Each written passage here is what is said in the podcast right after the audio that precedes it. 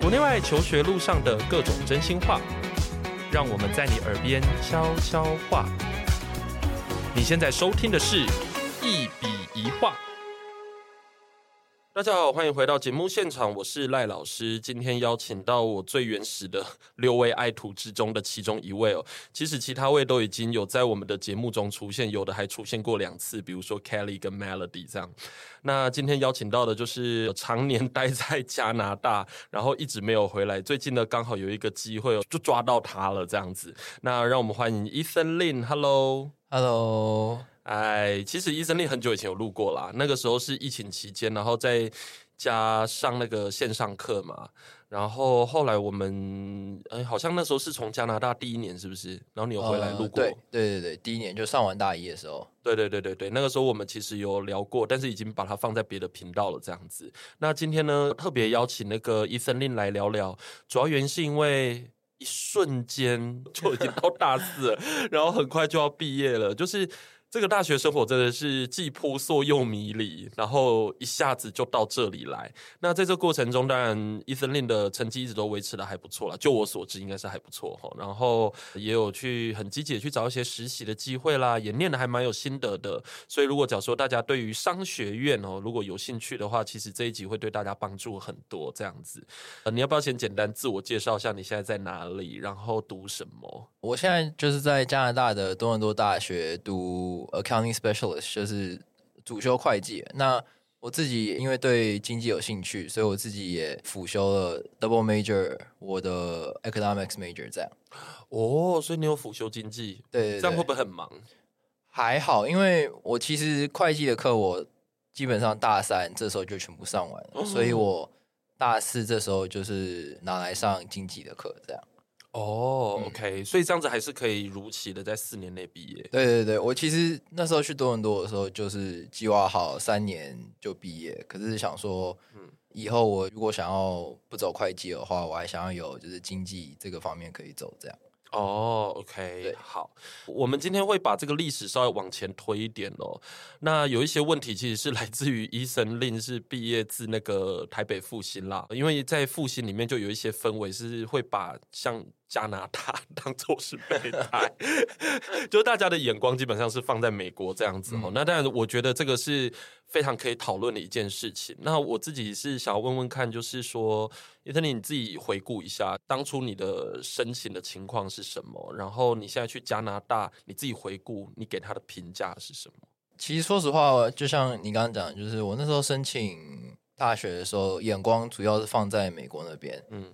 那加拿大跟澳洲这两个对我来说，那时候就只是类似像备胎这样。嗯。那最后美国申请的结果没有到自己的预期，但最后就还是选择走加拿大这里。那其实会选加拿大最主要的原因是因为我那时候就是想走会计，刚好 University of Toronto 它 Rotman Commerce 的那个 Accounting Specialist Program，它就帮你把会计的 progression 都帮你安排好，然后课程也就是规划的很清楚，说哦，你需要上哪些课程这样。嗯、那说大一就已经很确定，我想要就是走会计，然后我想要去上我们 University of Toronto 在毕业后的一个 Graduate Diploma Program。那他那个 program 就是给想要 Fast Track CPA 的学生这样。嗯，那我那时候就是在申请的时候也有看到这个 program，那最后录取然后在考虑的时候也有考虑到这个 program。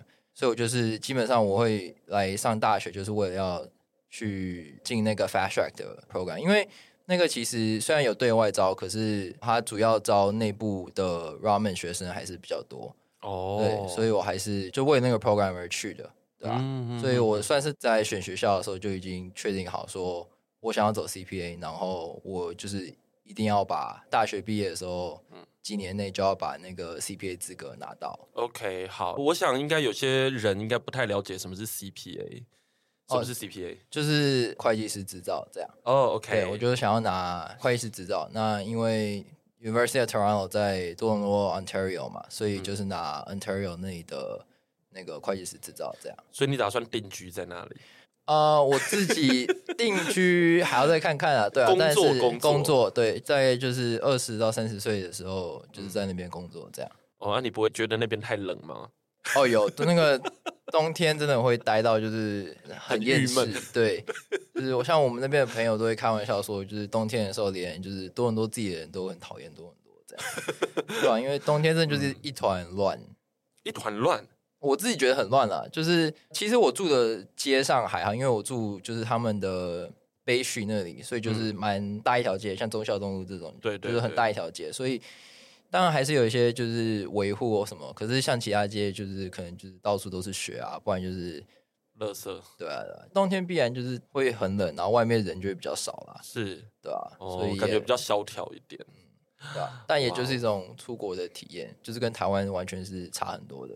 是没有错，所以你是在升大学之前就已经确认好你就是要读会计了。对，我那时候为什么可以确定的这么的？应该是说我就是想走商嘛。嗯、那我那时候对管理、consulting 那些的其实没有太大的兴趣，什么 branding 啊、嗯、marketing 那些，我不觉得那些东西我有兴趣。那在关于 finance 的部分是，就是觉得说。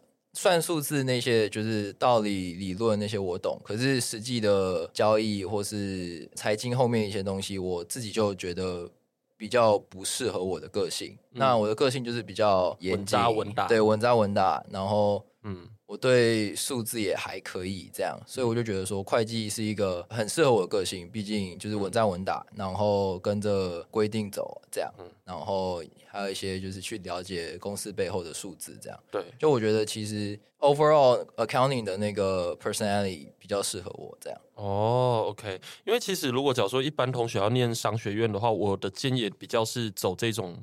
看起来有所谓的 非常具体的技能的，嗯，因为大学如果假如说就学，也不是说学 marketing 不好啦，我觉得 marketing 可以当双主修或者是副修吧。我觉得，因为你一开始去公司的时候，你也不可能一下子就干一些跟 marketing 非常有关，比如说决策这些事情。对，我觉得比较多的其实都还是从基层做起，所以如果假如说是你刚才讲的那个 finance 或者是 accounting 的部分，我觉得那个东西就会比较确定，好像有一个专业能力啦。虽然说这个只是一个，你知道，就是要怎么讲呢？也不是说每一个，就是说商学院里面那么多领域，一每一个都有他的自己的专业。但是如果假如说以实际来看的话，我觉得先把底打好，我觉得还蛮重要的。对啊，像其实国外的他们很多走 finance 的人，其实。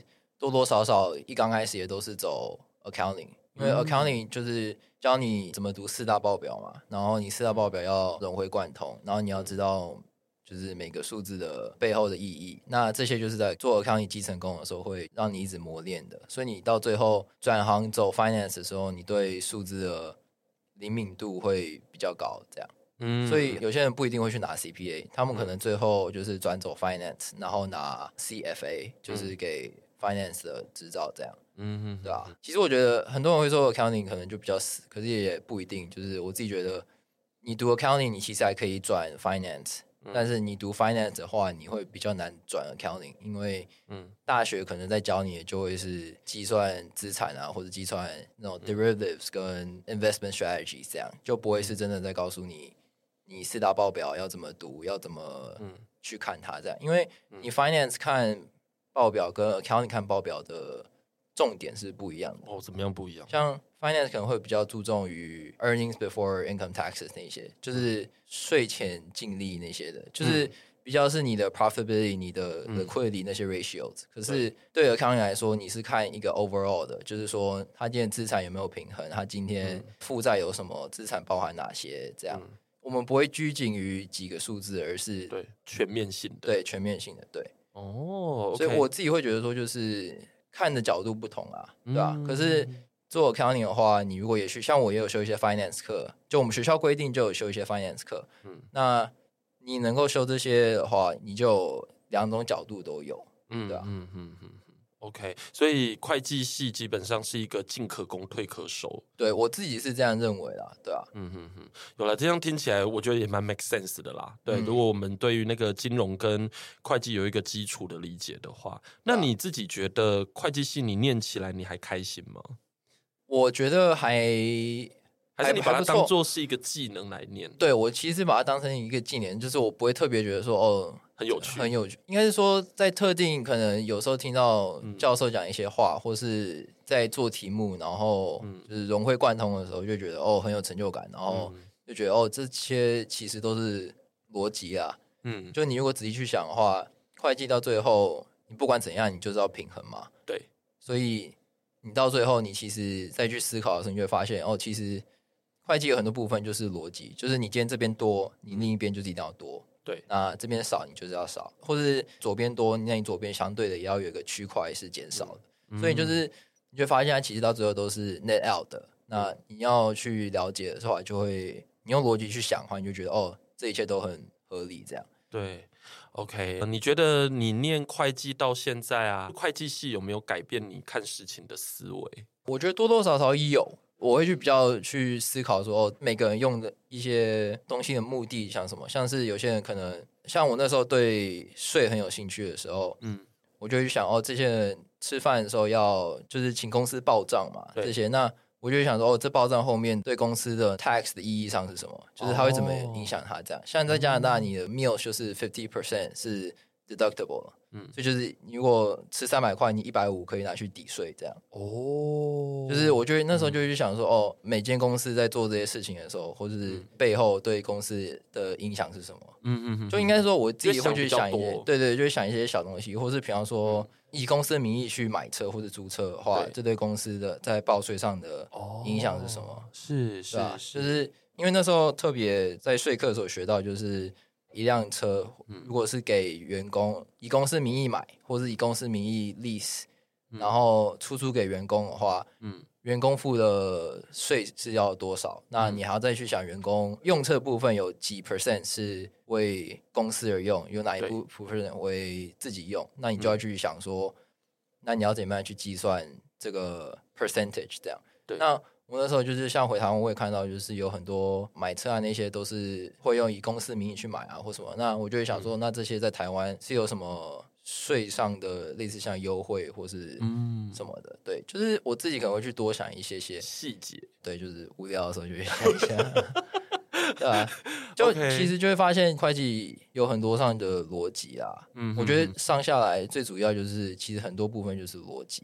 它可能就是规则很多，但不要去想说去背那个规则，因为你永远背不完。对，但你如果仔细去想的话，就仔细去思考，去想它背后逻辑，你就会发现哦，其实嗯很好记得。对对，嗯，OK，我觉得啦，每一个学科它都有自己一个思考世界或看世界的方法。嗯，然后我也蛮相信一件事情，就是说你不管去什么样的科系，你学到的东西其实都会改变。你的视野，对，对，对，对，对，对，你会开始去注意一些你可能从来没有想过的，就以前不会想过的事情，这样子，对，而且它还会改变你的做事的方法，对吧？因为你看的东西其实已经有点不一样了，这样子，OK。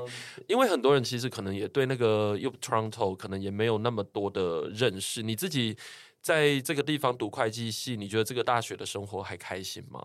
哦，我觉得大学生活算是很好。其实，对，像秋季啊这些都有很多活动可以参加，所以没有冬季。哦，冬季的时候 冬就算了，冬季就真的很难讲，因为真的有时候很常会那种体感就是负三十八度、三十二度，就是你完全不会想办法出门的。出门，对啊，上学当然还是出门，可是那些活动啊都是比较室内，然后嗯。我觉得只有秋天、春天的时候，在外面的活动会多，然后学校会看起来比较嗯有活力。嗯、但到冬天的时候，就真的比较安静啊，这样，嗯嗯嗯，对吧、啊？可是多伦多在冬天的时候其实也蛮美的，嗯、就公园啊那些也很漂亮。秋天、春天也是，就是。嗯你就会发现，其实路上要有人，真的只有秋天跟春天这段时候。因为夏天不会有，哦，太热了。对啊，夏天啊，还有夏天啊。对，可是可是夏天大家都出国了。嗯，对啊，像我这次待在多伦多，就 有很多朋友，他们都已经就是回温哥华的，也会回去哦，回台湾的啊，或者是去日本玩的什么的。嗯，对啊。不过，我觉得多伦多的学校生活其实是还不错。学校有很多活动啊，让学生去参加去玩。然后那边的台湾同学会也会就是办活动。嗯，但我觉得最不适应的还是冬天的时候。那个 好像通常就是温带国家，就是特别是那种真的比较干冷的地方，好像大家真的比较不适应。就是其实我在那边也有就是温哥华的朋友，嗯、那他们自己也都很不喜欢，对吧？哇 Wow，就那时候真的是太冷，就是当你不会想出门，嗯嗯，对吧？顶多下去拿个外送，但是。要上学的时候，大家也都是愁眉苦脸的上，尤其是那种早上九点十点，嗯，然后出去要给大风吹来吹去，是是是，没有错，因为温哥华那边还算比较温暖一点嘛，就是水汽也比较多啦，嗯、对，然后 Toronto 那边基本上就是大陆性的那种气候，所以就整体而言，冬天是温差非常大，就是非常的不舒服，这样，所以多伦多的坏只有这个吗？冬天？还有一些就是生活上的小东西啊，像我自己就是，当然这个也是我妈说我龟毛或者就是那种，但就是我会觉得有时候路上很脏，哦，就是垃圾就很多。其实走一走走到那种就是 Financial District 的时候，像我这个暑假在那边上班，就会看到就其实路上蛮多游民的，嗯、那就会直接睡在地上啊，或是有一些还会就是跟你要钱，然后你如果不给钱的话，他会追着你跑。还会追着你跑，然后我还有朋友遇过那种突然跳出来然后打你的这样。你说街友吗？对啊，就是 因为他们很多都有一些就是 mental health issues 啊，嗯哼哼，对吧？其实我自己都不太习惯就一个人走路啊，我要么走一定就是跟朋友一起走，我会建议不要自己一个人走。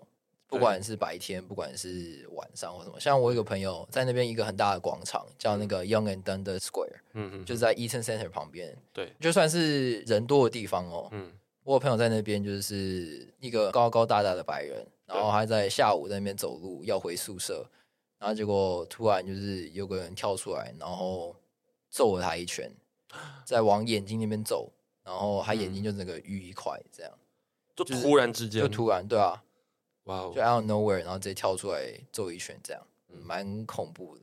所以是平常就会觉得没有那么安全嘛？平常的时候，就是应该是说要挑对的街走。OK，对。然后其实也不是说就是白天就一定很安全，或是人多的地方就一定安全。对，就是还是要注意。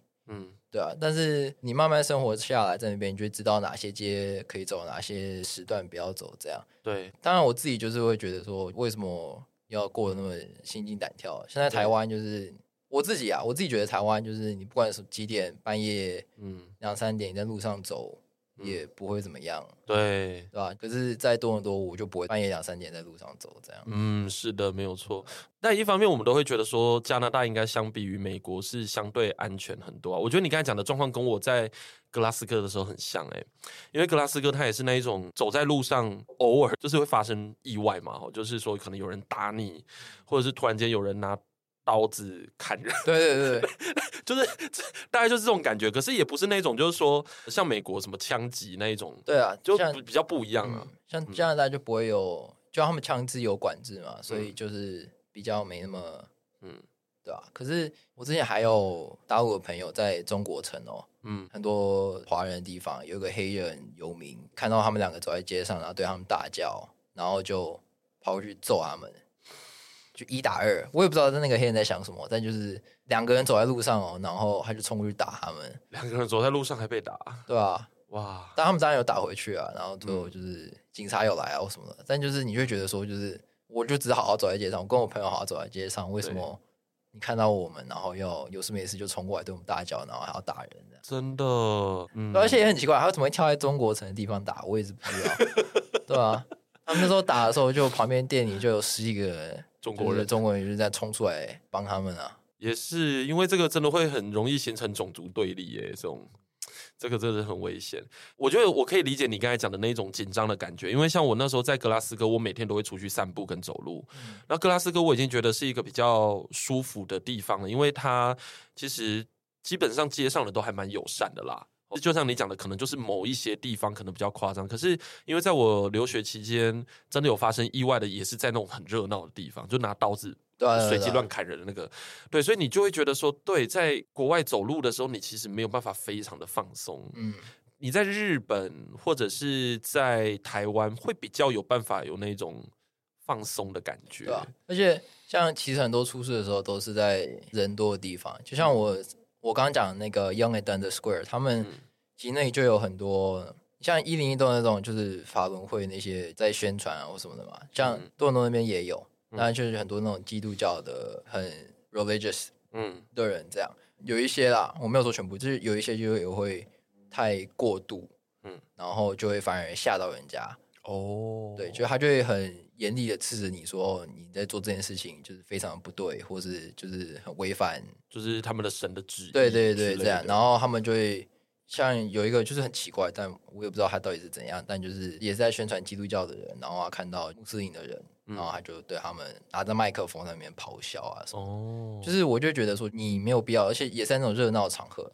好好的生活不好吗？就为什么我一定要？就我可以理解你有你的想法，但是没有必要这样在人多的地方，然后咆哮，然后吓到全部的人。对，就像你刚才讲，就是真没有办法放下心来，因为你永远不知道随时会有什么东西，就是突然跳出来这样。对，对吧？OK，所以你觉得多伦多总体而言算是一个好生活的地方吗？哦，我说实话，那些东西其实很贵。我其实回来的时候就有跟我爸妈讲什么，就是。物价贵是贵，但是我觉得最扯最扯的，嗯，就是我们的那边的税，嗯，太贵了。哦那边税十三趴，十三趴，对吧？因为有一半要交给那个英国皇室他们啊，然后十三趴超贵，十三趴真的很贵。对，就是买东西下来或者在外面吃饭，一百块钱你就要多付十三块，然后还要再加至少十五 percent tip，所以你本来一餐一百块的就变一百二十八块。然后有二十八块是餐外的消费，这样生活品质我觉得还 OK，但就是消费啊什么的都很高，嗯、对吧？哦，像一餐、okay、平均一餐大概都要十五块二十块加币，嗯，大概一比二十三吧，四百，哎，也很贵哎，四百多，对啊，哎，比英国贵，啊，那边珍珠奶茶买下来税后大概八块钱吧，哇，好贵哦，哎，真的比英国还贵耶，对吧？啊。六点五块税前税后加是一点一三，差不多七块多八块。哎、欸，这样听起来，因为我常会觉得说，你去念一个地方念大学，其实同时间要考量到那个都市。嗯，而且多伦多其实已经是加拿大就是可以说是数一数二的城市了。嗯、然后无论它的商业活动啊，或者是它的基础建设，可能都是处在一个非常好的一个，还包括它大学的一些资源这样子。嗯、对，那如果假如说一百分的话，你会给他几分？就是关于你的留学的时候，包括这个城市跟那个学校，我认真认真讲，我觉得大概就是八十出七十尾吧。哎、欸，其实不高哎、欸。对对，说实话，大学的分数比较高吗？对我自己觉得大学分数比较高，是因为它基本上至少我读的专业，它都帮你就是 plan 好，然后你也会很清楚知道说，哦，你今天这堂课的下一堂课是什么，就是你不会觉得说，哦，我这堂课修完了，我接下来要修什么。他的那个 progression 就会告诉你很 logical，说你下一堂课就是要上这一堂课，嗯，这样，所以你不会太担心说哦，接下来上什么课，我是接下来到底要干嘛？这样，就是，嗯，他没有说你一定要这样走，但是他基本上就是给你一个 general idea，说 OK，你除了上这些 requirement course 之外，然后每一年这样上的话，你还有哪一些额外的空间可以去放你想上的课，或是 GE 课这样？所以我就觉得，就是其实学校在学业方面帮你规划的很好。然后你需要资源，学校也也都有，像是如果申请学校需要一些就是 resume 的 tips 啊，或者 interview 的 tips，学校也都会给。那我去年在申请的时候就有意识到说，哦，我在 video interview 这部分，就是你先录好的那种 on demand video interview，就是你录影然后上传的那些面试，在这方面我其实是。因为第一次接触嘛，但就是我其实觉得我自己是准备不足，然后有非常多问题的这样。那我那时候在那些申请完之后，有意识到自己的这个弱点的时候，我就去跟学校反映，然后学校那时候就有一个类似像 career center 这样，那他就也有一个 on demand interview 的像是 session 这样。那他就是你会有一个 writing career coach 这样，嗯、然后你就把你的影片上传给他。对，那影片其实都不长，可能大概一分钟、一分钟半这样。然后他在这个时间，就是他会看过一次，然后他会跟你反映说你哪些做的好，哪些做的不好。跟你分享说你该怎么样做会比较好，这样。对，所以我其实就是有去给他看那两三个影片，嗯，然后就请他就是给一些建议。像他就有说，我那时候眼睛就是因为毕竟是录影，然后你自己还是会做一些就小笔记嘛。哦。然后他就说，就是感觉像你在念东西。哦，OK。然后不然就是像一些小细节，像是你电脑放太低，所以你眼睛是往下看，这样。那他觉得要平视。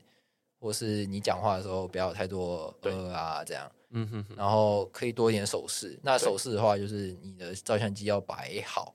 嗯，他一开始就说我的照相机就是摆太低，嗯，所以手就显得很大，对，在那边。所以他就说就是把它摆到水平面、平面，然后再去慢慢练习这样。所以我就觉得说就是哦，学校有这些资源很好。毕竟 video interview 这种东西，我不知道台湾有没有，但就是。在国外很流行，因为太多人了，就太多人申请，然后他们一次没有办法面试那么多人，所以只能透过这种网络的方式上传影片这样。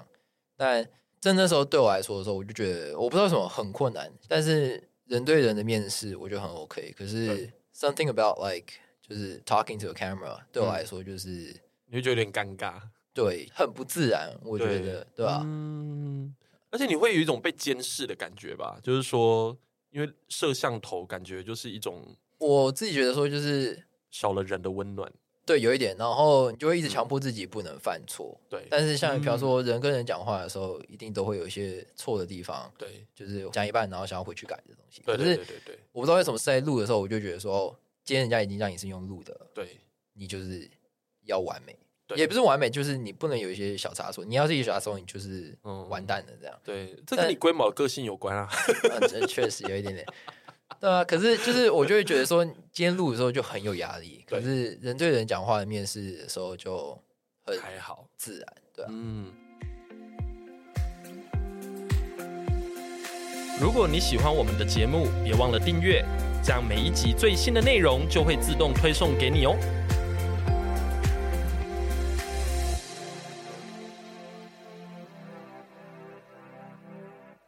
所以学校基本上课程的规划都还蛮严谨的，然后同时间你要的东西，他都可以给你。对啊，所以你其实只要能够去找，就你自己去找，说你要去找哪个 department，然后你自己去里面找的话，你就会发现其实有很多资源学校对让你可以用。对。而且其实你的规划应该是说，很多人上大学的时候，他可能还会觉得他要换 major 啦，或者是调整他的学习计划。可是因为你的学习计划是一开始就还蛮确定的，然后学校也把那个 program 就是塞的很好了，嗯，所以其实你就是顺顺的走这一条路，然后把每一个关卡都过去，这样就行。对对对，我那时候在读的时候，就是基本上就是这关过了就是下一关，这关过了下一关，这样，嗯，对啊，然后。所以就是我没有太多，至少在课业上的压力，而且我自己那时候也没有一些选课压力啊，因为我都是比其他人早选，对，所以我自己也不会像我一些朋友，他们就很担心说，哦，这堂课选不选得到？哦，对吧？可是像我就都没有，因为都规划的蛮顺的，对啊，对啊，对啊，所以就是还好啦，对吧？嗯哼哼，至少我觉得在学校方面多很多是蛮 OK 的，而且。教授人也都很好，嗯，像我刚刚讲的那个 program，就是 graduate diploma，那个 fast track CPA 的，我会那么想去上的原因，是因为他那个 program 里面很多教授都是我们学校自己的大学教授，是，所以你只要从大学期间就开始去了解他们怎么出考题啊，怎么上课的方式，你在那个 program 就会等于多上四个月的大学这样，对，所以你就会就是比较熟悉里面的老师。教授，这样对你之后要写 Reclair 啊，或者是跟教授 network 的时候，我自己觉得就是会比较有优势，嗯，对吧？但我是确定那时候就已经想走 accounting 了，对，对吧？所以这些才对我有帮助，对，对吧？可是如果像还不确定自己想走哪一个 progression 的人，我觉得多伦多也不错，是因为他第一年就是基本的那种商学院的课嘛，像是。他第一年就规定你微积分，然后 Intro to Management，然后 Intro to Finance 跟 Intro to Accounting，所以他基本上这三个我们学校有三个商学院的 progression，就是有 Accounting、有 Finance，还有 Management in general。那他大一的时候就让你三堂课的初阶课都上，然后让你知道说你自己想走哪一个。对。然后大二的时候还会要求你先选一个走。对。但你之后想换的话还可以。嗯。对。那。像我就没有悬念，就直接选 accounting 嘛。但有些人就是本来选了 finance，然后大三的时候决定转到 management 这样。学校就是一开始就会让你去接触，说你想走哪一个。那如果读到一半，你决定不想走 finance 的话，嗯，你还是可以转。嗯哼，所以是它其实有一些课是重叠的，对，所以你不会说哦，我今天本来修了 finance，然后要转到 management 的时候，我要重修一堆课，其实不用，就是有一些课是可能代码不一样，但它在某种程度上，学校是把它视为就是类似的课程，所以它可以让你就是抵消，对，哦，OK，所以这个我觉得这样制度设计的还蛮不错的啊，哎，很多人都会讲说那个加拿大，比如说像 Toronto 他们的。分数很难拿，就是他们一般的 GPA 可能给的都不是很好。最明显、最明显就是大一。我大一那时候上经济的时候，整个就是这样，受到没有 fail，没有不可能 fail，不可能 fail，但就是受到很大的挫折。嗯，就是那时候第一次考试大概七十出六十位吧。对，然后在经济这种东西，我就觉得我没有办法想象得到说为什么我会拿这种成绩这样。对。然后我就蛮，因为你数学明明就很不错啊。呃，可是那时候大一的经济就是那种比较偏向理论哦。那我就想说，因为我自己那时候也有准备，就是 AP Micro Macro，所以理论上我懂，就是我不觉得我有讲错什么事情。可是，在教授跟感人眼中，就是我可能讲的不够，对，或者是讲的角度不正确，这样。对，所以就是大一的时候，大一经济是全部商学院那时候大家最怕的东西。嗯，那。很多人学长姐说哦，就是你不用担心那个 eco 一零一一零二，他就是故意要吓你，然后砍你成绩的。对，因为我们 Roman Commerce 它是你其实大二的时候才算是真的进到那个商学院的 program，对，大一只是一般的那种大家都可以上的课程，这样。对，你到大二进那个 program，你才会有一些课程是只有商学院学生可以上的。嗯哼哼。那他就是说，就是你大一这些课要达到一定的成绩，你才可以选那个你要走的 progression。对，那。他就是用大一这个时间，用这些课去把这些人刷掉，嗯，所以他就是硬去把人这样刷掉，对啊，你就会很明显感觉到，就是你大一的时候其实有压力，嗯，因为你如果确定要走那个的话，你就是一定要进去，对，那你要是没有进去的话，你整个基本上后面就要重新再来过，哦，OK，所以压力基本上是第一年了，后面其实我自己觉得压力是第一年啊，那再来的压力。比较会是你修一些专业课程，对，像我那时候修高快的时候，就会觉得有点压力，这样，嗯，对吧？可是后面就是当然也就懂了就好了，但就是以压力来讲的话，主要是大一啦，对，而且你本来就会念书，所以你的分数应该都拿的还不错啦，就是还可以，我不会觉得说学校故意打的很烂。嗯，可能有些教授比较机车或什么的，但就是我自己觉得学校真的有在就是顾成绩，当然也在顾成绩，但就是会抓的比较严的时候，大概就是大一的时候。哦，OK，因为大一的时候很多人还不知道大学跟高中的差别嘛，所以他当然就是要吓吓人家，对吧？OK，哎，那有没有人就是在大一就直接再见了？有，我有认识一个，就是本来也是要走商学院，但是最后。也是因为近期那堂课没有修好，所以他就进不了商学院，所以他就转走其他的 major 这样。哦，OK，所以就是这种例子还是是有，不是说就是你今天进了这个学校，你进了这个 program，然后就一帆风顺。对，他就是你大一就是你还是要过特定的一些成绩门槛，嗯嗯，然后如果没有过的话，你就是进不去。就算你一开始进去的时候，你就是要走这个 program，你大一成绩不到。对，他不让你进去。对，哎，其实我觉得这样的设计是蛮好的，也可以确保你们的学习的标准，然后以及品质。对，所以我觉得其实就是还不错。虽然就是有压力，有机车，对啊。可是我也觉得就是某种程度上也是要的，不然你也不能说上学就是想进来就进来。对啊，如果是大学的大学的商学院，对啊，也不是商学院，就是大学的商学 program 这样。嗯哼哼，对吧？所以我觉得还有一定程度上的顾到他的对名声跟品质。是。那你们念商学院基本上也都是要再去面试嘛？看你其实都一直蛮积极在找面试的，呃、就是那个实习啦。哦，对啊，对啊，对啊，就是他们其实国外的实习，因为其实很多人申请。嗯、那它最主要的就是，你除了丢 cover letter 啊、resume 跟 transcript 之外，嗯，它通常都会给你一个，就是我刚刚讲的 video interview，嗯，然后还有一些小游戏，像小游戏，对我觉得还蛮酷的，就是像我去年。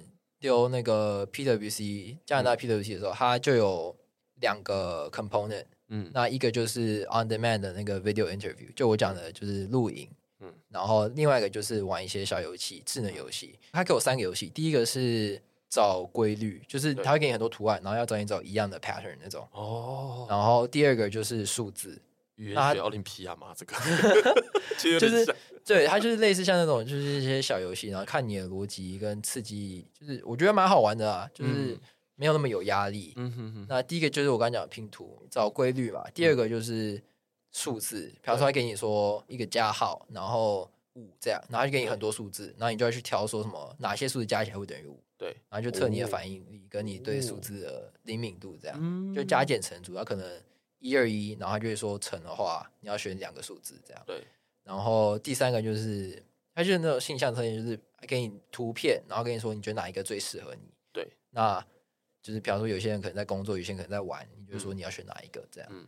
反正就是比较多，就是去测你的 personality personality 这样。对。然后他测完之后，还给你一个报告说，哦。根据这些游戏下来，你是一个怎么样的人？你适合什么样的事情？这样，嗯、所以就是你就会发现，其实国外的实习啊，他们在第一个关卡的时候，它其实很多都是自动化，都是你要过这个关，你才会开始跟人家接触到啊，或者是有一些面对面的面试。嗯、对，那第一关通常都是这些录影，然后面试，不然就是玩这些游戏。对，第一轮因为太多人，他需要用某个方式去刷人，嗯、去过滤人，嗯，这样。所以我觉得是一个还蛮酷的东西，但是去年那时候做的时候就是有点没有准备好，嗯哼。那今年就是我已经知道说还会有这些事情，然后我自己有去做一些修改，所以就会就是比较准备。OK，但是你去年其实已经在那边实习，还是今年呢？去年有申请，所以今年是对，然后今年暑假五月到八月的时候有在。实习这样，OK。这实习的内容大概是什么东西？我是做房地产投资公司的内部的会计。嗯，对。那我们那间公司在欧洲也有，美国也有，嗯，所以就是有世界各地的 real estate fund 这样。然后主要都是做一些像 grocery 的房地产跟 office 的房地产，像比方说大楼里面出租给其他小公司，嗯，所以你其实很多的 revenue 那些都会是透过 rent。对，来收的这样，嗯哼。然后我这暑假主要被分配到是欧洲的小组，对。然后欧洲小组那边主要就是做 grocery 的，嗯。比方说他就会出租给欧洲那边的一些生鲜杂货店嘛。哦，我不知道该怎么讲，就是像顶好啊、全联这种，就是国外的，是的，是的。他就会出租给他们，然后他们每个月付你房租啊，或是有一些的话是给你买土地这样，对。因为我是做会计，所以我不是在外部做那些 deal 说什么的。对。但内部的话，我就是做它后面的每日的一些 invoice payments 啊，是或是报表的整理，这样。嗯哼哼哼对吧？但我自己觉得其实蛮好玩的，因为四个月其实很长。那四个月之间，我就有接触到，像我们投资公司有买了新的土地啊，有接管新的 property，那个也是在欧洲，在欧洲接管了一个嗯一百四十四 property 的嗯 portfolio，所以其实很大。对，然后那时候就是有一阵子就比较忙，因为你要帮这些新的那个 property set up 新的一些 accounts 啊，嗯，然后因为你每一个 property 你就有一个 individual account，所以你要 set up 这些新的 account，然后你要把之前接手的，就是之前管理公司的房东啊那些他们的存留下来的一些 cost tracking 的东西，你要把它接过来到对自己内部的控管跟你自己内部的记录，所以就是你要有很多东西要 carry over 过来这样，嗯嗯，那。我也有就是这个 opportunity 去，像我们有一些 fund，嗯，有些 real estate fund，它是要就是慢慢 close 下来，然后要卖出去的这样。对，我等于就是接手跟脱手我都有参与到，我就觉得这是一个很不错的实习经验，这样。嗯，就是从头到尾他都放手让你去做。对对对，因为我刚好也是做欧洲的，那欧洲那边的就是比较有趣，这样。我有去问其他组，他们都做一些什么？那他们、嗯、因为。多伦多那边市场，他们好像没有做的太太大多，嗯，就是有几个大的，但是就是没有到太多。嗯、然后，所以他们都是主要做一些 day to day 的，就是发票啊，嗯，或是记录这样，比较些 routine 的事情。对，那我刚好就是有遇到，在这段期间，他们就是有买 property，然后也有脱手 property 这样。对，哦，对吧？所以就是一个还蛮幸运的，对啊，比较完整。对对对，就是你从头到尾都有接手过这样，而且四个月其实以台湾来讲都已经过试用期了，很长，四个月很长，我说已经上到 真的很长，对啊，因为其实多伦多有个好处啊，就是嗯，它其实暑假很早就放了，对，我们五月一号基本上开始放暑假，有些人四月底考完就放了，嗯，九月九号左右才开学嘛，所以你其实过程有四个月多一点的时间可以让你去实习，这样，像加拿大他们除了 internship 之外，有另一个东西叫 co-op term。哦，那这 co-op term 就是类似像你同时有些学校，像是我知道 University of Waterloo 吧，他就有规定说学生一定要去做两个 co-op term。嗯，那他这就是你边读书然后边工作这样。OK，就是他就规定说学生一定要有工作经验跟那个，其实多伦多就没有规定这个事情，但是通常 co-op term 就是。你做大概四个月，然后工作，然后拿薪水，这样。对，那就是基本上正职的薪水，嗯，对吧？所以在多伦多加拿大那边读书有个好处，就是你虽然当然就是你暑假很长啊，嗯，但是你也不能就是去把这暑假浪费掉，因为你要知道，他们很多人其实大家就开始实习了，对，然后他们实习都是做四个月，大三的时候也做四个月，对，所以他们毕业的时候已经有大概八个月的工作经验，对，那这比。其他国外像北美国可能做两个月、两个半月，你其实光一年的四个月实习就已经远远比人家在美国大二大三加起来实习还要多。是，所以我觉得这四个月是很适合让你去找实习去工作，嗯，然后给你累积工作经验的地方。对，对吧？所以我觉得加拿大还有一个好处就是，你这四个月你就是好好的去。规划你要怎么样？你要读什么东西？读其他一些考试啊什么的，准备 GMAT 啊那些都可以。嗯，但你也可以拿去做工作。就是四个月放假放很久，虽然很爽，嗯，但就是你也不能就是太多说你就是要去玩，然后浪费这四个月。就你要知道，在加拿大其实每个学生都很努力，大家都很拼。对，然后大家也都会丢跟你丢一样的实习，丢一样的东西。那你就要想办法通过它，对，通过它，然后就凸显自己啊。对，那就是其实竞争是蛮大的，对，蛮激烈的。嗯嗯嗯。然后你就要好好去规划，然后真的好好利用那四个月的时间。像我这次就是很幸运有找到这四个月的实习。嗯。那加拿大那里其实基本上实习都是四个月。对。所以大家都会有一样的经验那些的，对吧？对。我觉得这样子其实蛮好的，就是确保你们的竞争力。我目前听到的很多的国外大学，特别是美国，那现在还有加拿大嘛，哈，就是说好像真的那个实习的氛围比较重，就是大家会非常的强调。因为像英国，我比较少听到，也是有啦，但好像比较没有那么的多。应该是说，就是最多最多的时候，就是你大三暑假。对。那大二暑假、大一暑假，有些人其实大一暑假就开始做实习。像以 finance 来讲的话，他们很多开始大一就实习，是因为他们就是一定想要进很大的那些 finance firm，像是 Morgan Stanley 啊、Goldman Sachs。你这些其实你大一的时候没有去跟他们做 network，你大一时没有拿到机会的时候，你基本上很难很难在大二大三，对，就是直接插进去做实习。就是他们其实 finance 就是更严谨，对然后竞争力更高啦。对。所以就是你一定要更提早去做准备，对啊。那国外最多来讲，正常来讲，一定要会去做实习，就是大三，对这个暑假。原因是因为大三这暑假如果做好的话，你大四结束你才会有 return offer 嘛，嗯嗯，对吧？所以其他人我不知道，但是至少我认识很多朋友，他们也都是大三的时候，去年这时候在找实习，嗯，然后希望可以拿毕业的 offer，这样，对对吧？我觉得加拿大还蛮适合真的规划好的人呢，而且他的机会真的很多。对，像我们跟美国有个最大的差异是，就是美国毕业后，学生如果没有找到工作，好像要在特定的时间内离开嘛。对。然后你也不太好申请工作签证。对。可是加拿大基本上，你毕业的时候，你只要上满四年的 full time 的话，对，他会给你 maximum 接近三年的工作签证。哦，那很好哎，对啊，所以像留证的意思啊，留下来工作这样，嗯、哼哼，所以我觉得其实他给的机会是真的很多。嗯，然后像我这样的话，我今年回去就是准备好要在年底申请三年的工作签证。嗯哼哼，对吧、啊？我觉得这资格这样有满吗？有有有，就是四年，四年哦，就是连读书都算没有，他就是给学生的工作签证，就是你只要读书，嗯、比方说，好像我记得好像是你读四个月，他给你两个月。就是他是看你读多久，然后还在减班。我忘记那个比例是多少，但是我知道 maximum 就是三年。所以你读大学读满四年，就是一年八个月，嗯，然后读四年，这样下来的话，就是拿到三年这样。对对吧？所以我觉得就是这是一个很好的机会，这样就留下来的机会。对啊，就你才可以留下来，真的去找工作。对，因为像我在找明年的工作，我今年就要申请了。是啊。今年就是申请，然后就是去试试看看，这样。所以就是你其实很多工作，你现在申请你都要等一年后才开始。